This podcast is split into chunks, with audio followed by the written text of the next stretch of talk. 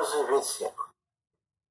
Esse profeta, ele também ele restituiu o termo de Israel desde a entrada de Ramat até o mar da planície, conforme a palavra do Senhor, Deus de Israel. Jonas era filho do, do profeta Ami, right? o qual é da cidade de Gat. E como todos nós sabemos, né? Jonas é um livro muito citado pelos povo evangélico. Mas eu não sei se nós vamos compreender um pouco. Nós vamos falar, primeiro dar um, um panorama aqui do que é Jonas. Quem foi Jonas? Por que Jonas? Porque Deus anunciou Jonas. É, o livro de Jonas ele é um livro que cita coisas muito abençoadas. Jonas foi como instrumento de Jesus no Velho Testamento. Como bem disse, Adão foi o primeiro. É Jesus. Hum, Deus abençoou o povo de Nínive e mandou que Jonas fosse levá-lo a sua palavra, como povo abençoado, se seguisse as coisas que Jonas ensinasse. Jonas ensinava a eles. E Jonas foi a Nínive para fazer a vontade do Senhor. O livro de Mateus também fala sobre as boas novas, né? Mas no livro de Jonas tem como autor o próprio Jonas, dado como aquele Jonas de que se faz menção em 2 Reis 14, 25. Jonas faz menção lá em Reis, que diz assim, também esse, esse restituiu. Jonas também restituiu os termos de Israel é citado no livro de Segunda Crônica, Segunda Reis. Segunda Reis, na, na cidade de Ramat, até o mar da planície, conforme as palavras do Senhor. Era filho do profeta Amitai. E Jonas, como nós falamos agora há pouco, né? Ele é identificado como autor do seu próprio livro. Faz menção na Segunda Reis. Por outro, por outro lado, alguns críticos modernos recusam considerar a obra como uma narração de fato, julgando-as apenas como um conto religioso preparado com fins do exílio. Isso é, porém não se harmoniza com as referências de Jesus a Jonas. Mas esse livro, à exceção do capítulo 24, contém uma simples narrativa. Conta que Jonas, tendo sido enviado no cumprimento de uma missão a Nínive, procurou fugir para Tarse. Mas, sendo surpreendido por uma tempestade ao embarcar nos porões daquele navio, Todos ficam apavorados, com medo. Mas Jonas joga sobre ele uma sorte e a escolha caiu sobre Jonas. E Jonas é lançado ao mar, sendo engolido por um grande peixe, em cujo ventre permaneceu pelo espaço de três dias. É o capítulo primeiro. No fim dos três dos quais, pela sua oração fervorosa, a Deus, é maravilhosamente salvo, lançado ao mar. Esse lançado ao mar significa ali Jesus Cristo, Jonas mostrava a missão do Filho de Deus que permaneceria no ventre da terra por três dias quando fosse da sua sepultura. Por três dias Jonas, Jesus ficou no, no, no, no seio da terra, no ventre da terra, aí ressuscitou. É uma analogia falando assim, mas é verdade que foi assim. E Jonas eh, foi lançado ao mar, sendo engolido por um grande peixe, e cujo vento permaneceu por três dias. Né? Isso é o que significa lançado ao mar. Jesus manda que os pescadores lancem suas redes nas águas. O peixe grande, peixe grande é o símbolo cristão de um peixe que alimentou uma multidão, esse peixinho que Jesus é, compadecido daquela multidão, não tinha o que comer, não tinha dinheiro para comprar, nem aonde comprar. E de repente aparece que esses peixinhos, ele alimentou milhares de pessoas, ainda sobrou muito. Cestos que o levaram. E é o que significa esses três peixinhos do grande peixe. Esse peixe significa isso. Como, como Deus novamente o mandasse eh, a Ninife, Jonas partiu. E Jonas anunciou naquela cidade a sua destruição. Jonas anunciava na cidade a destruição. Jonas não pregava a palavra, ele pregava a destruição. Onde tem muitas igrejas que você está dentro dela, eles falam de destruição, de céu de inferno, destruidor, devorador, queimador, laçador. Quer dizer, muitas igrejas pregam medo. E Jonas pregava o medo. Mas os ninivitas, acreditando nas suas palavras, ficaram com medo. E jejuma, oram e arrependem-se. Por isso são misericordiamente poupados. Oraram, jejuaram, arrependeram-se. São três coisas que eles fizeram. E João ensinou a eles sobre essa laje que João fazia sobre eles. Havia de considerar um falso profeta desgosta-se daquele ato de divina misericórdia vendo aquele povo jejuar, arrepender-se e orar, Jonas ficou pensativo e, e desejou morrer, porque ele não acreditava que ele era um profeta. E quando deixou a cidade, sentou-se a uma aboboreira. O abrigo essa borboleta abriga, mas essa planta seca um pouco, em pouco tempo. Pelo que Jonas se entristece. Jonas se entristeceu. Deus me deu uma sombra nesse deserto. Agora tirou. Lembrando que Jesus Cristo fala da figueira.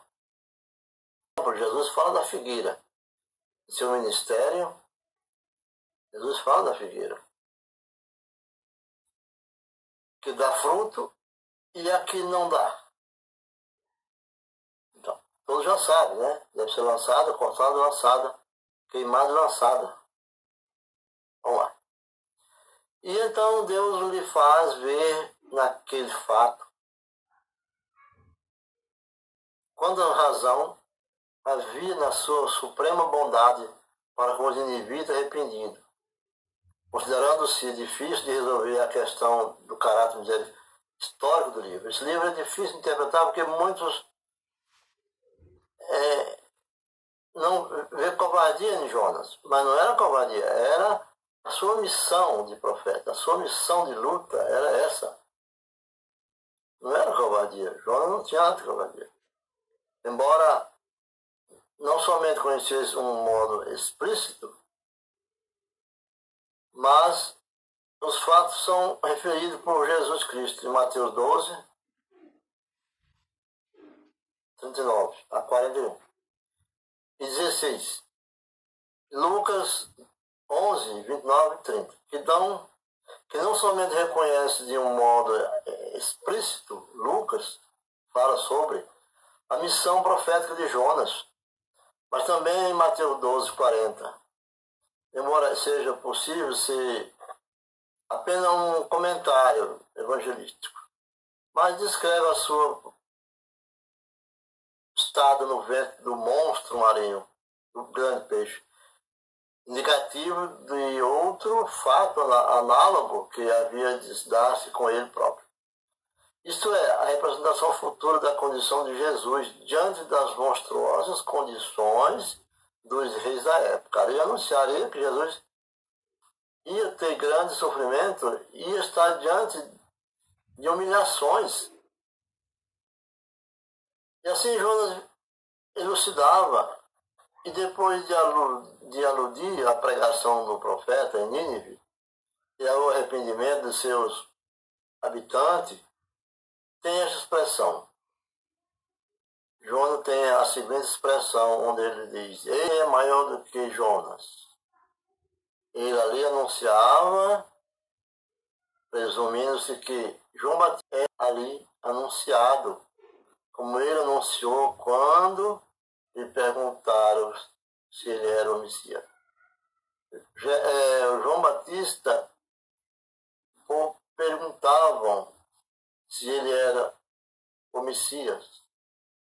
Jonas fez o mesmo, diz, eis aqui está quem é maior do que Jonas. Não foi Jonas que fez. Foi o Espírito Santo que habitou em Jonas e converteu aquele povo ao paganismo que eles eram, à porfia que eles eram, coisas que não eram de Deus. Nínive era devastada pela desgraça, pela luxúria. Mas Deus amava aquele povo e queria salvá-lo. E o salvou. Mussum, a cidade de hoje chama Mussul.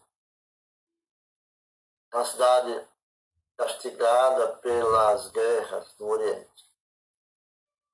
Toda a narrativa apresenta também o mais comovente contraste entre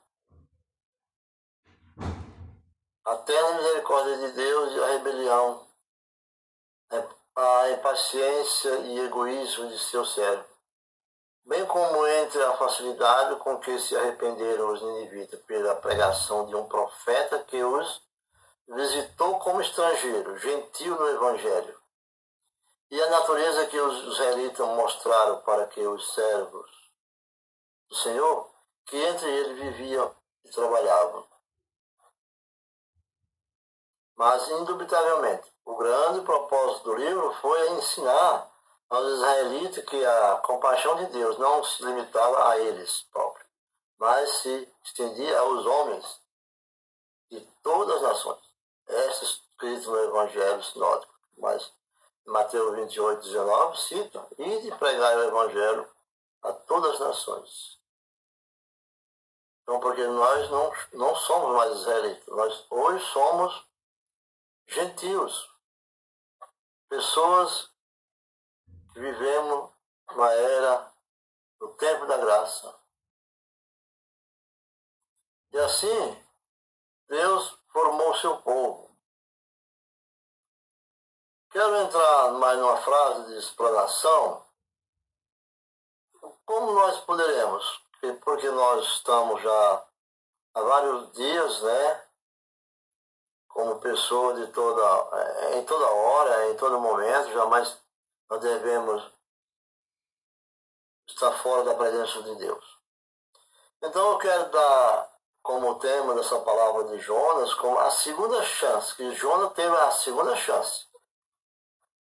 Sua segunda chance foi dada na hora que ele é engolido pelo grande peixe, devolvido à praia. Ali é a sua segunda chance. Ele agarrou, porque ele veio profetizando. Que profetizar é, é, é, é coisas de Deus. O profeta escuta do povo, consulta a Deus e Deus dá-lhe a resposta. Sim, também devemos ser. E no terceiro. Então, como nós falamos aqui, é, a glória de Deus, Pai, Jonas buscou e conheceu. Notamos que o Senhor continua a bater na mesma tecla, com o teimoso fujão. João era o fujão. Meus amigos, não vamos ser um fujão. Vamos agarrar a nossa segunda chance. Vamos estar sempre na presença de Deus. E Deus nos chama. Deus nos chama Deus diz, Deus diz, Jona, meu filho, levanta e vai alertar aquele povo antes que seja tarde demais. Essa frase Jona pegou e lá Jona usou muitas vezes, quando Jona queria dizer assim, você não obedece a palavra do Senhor, daqui a 40, daqui a uns dias, mais de um mês, vocês vão todos morrer se acabarem. Mas o povo temeiro. Se você vem para a igreja por Deus, por Jesus, ainda que um homem te fale errado, você não deve sair da tua igreja. Porque se você vem por Cristo, não pelo homem, permaneça. Busque no Senhor.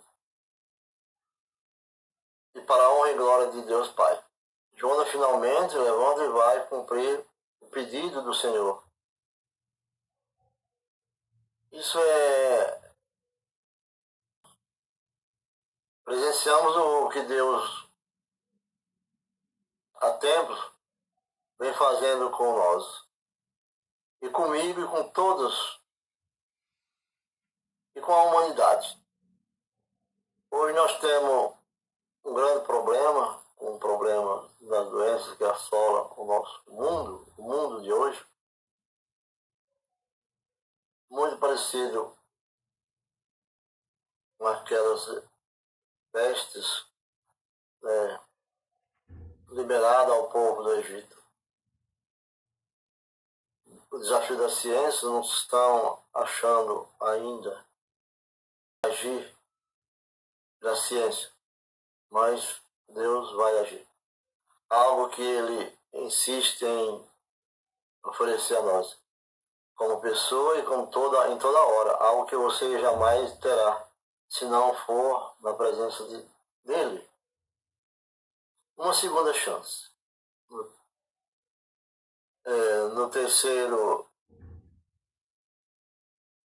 pedir, pedir, pedir perdão. Não desista. Lembramos que Davi pecou mil vezes mais que Saul. Mas a diferença era que Davi pedia perdão. Davi reconhecia seus erros e dizia: Pequei, Senhor, contra ti, somente contra a tua vontade. Levantando-se Jonas foi a Nínive segundo a palavra do Senhor. Era, pois, Nínive uma grande cidade de três dias de caminhada. E começou Jonas a entrar pela cidade, caminhando, caminhada de um dia. Pregava e dizia: Ainda 40 dias restam, e Nínive será subvertida. Era um. Anunciada a destruição de um povo. E o povo entrava em pânico por exemplo, alguma igreja assim, ou você doa isso para uma igreja, para a igreja, ou o devorador vai destruir teu patrimônio. Então Jonas dizia assim, ou você se converte, ou vai ser destruído. A palavra de Jonas era assim. Ou seja, para que se pudesse percorrer toda a cidade, Jonas deveria ter gasto três dias de caminhada. É, olha, de três. Minha gente, mas podemos ver que Jonas caminhou apenas um dia, ou seja, um terço da sua jornada, da sua missão. pois deveria levar a palavra aos habitantes de Nínive. E eu diria mais. Já vi isso em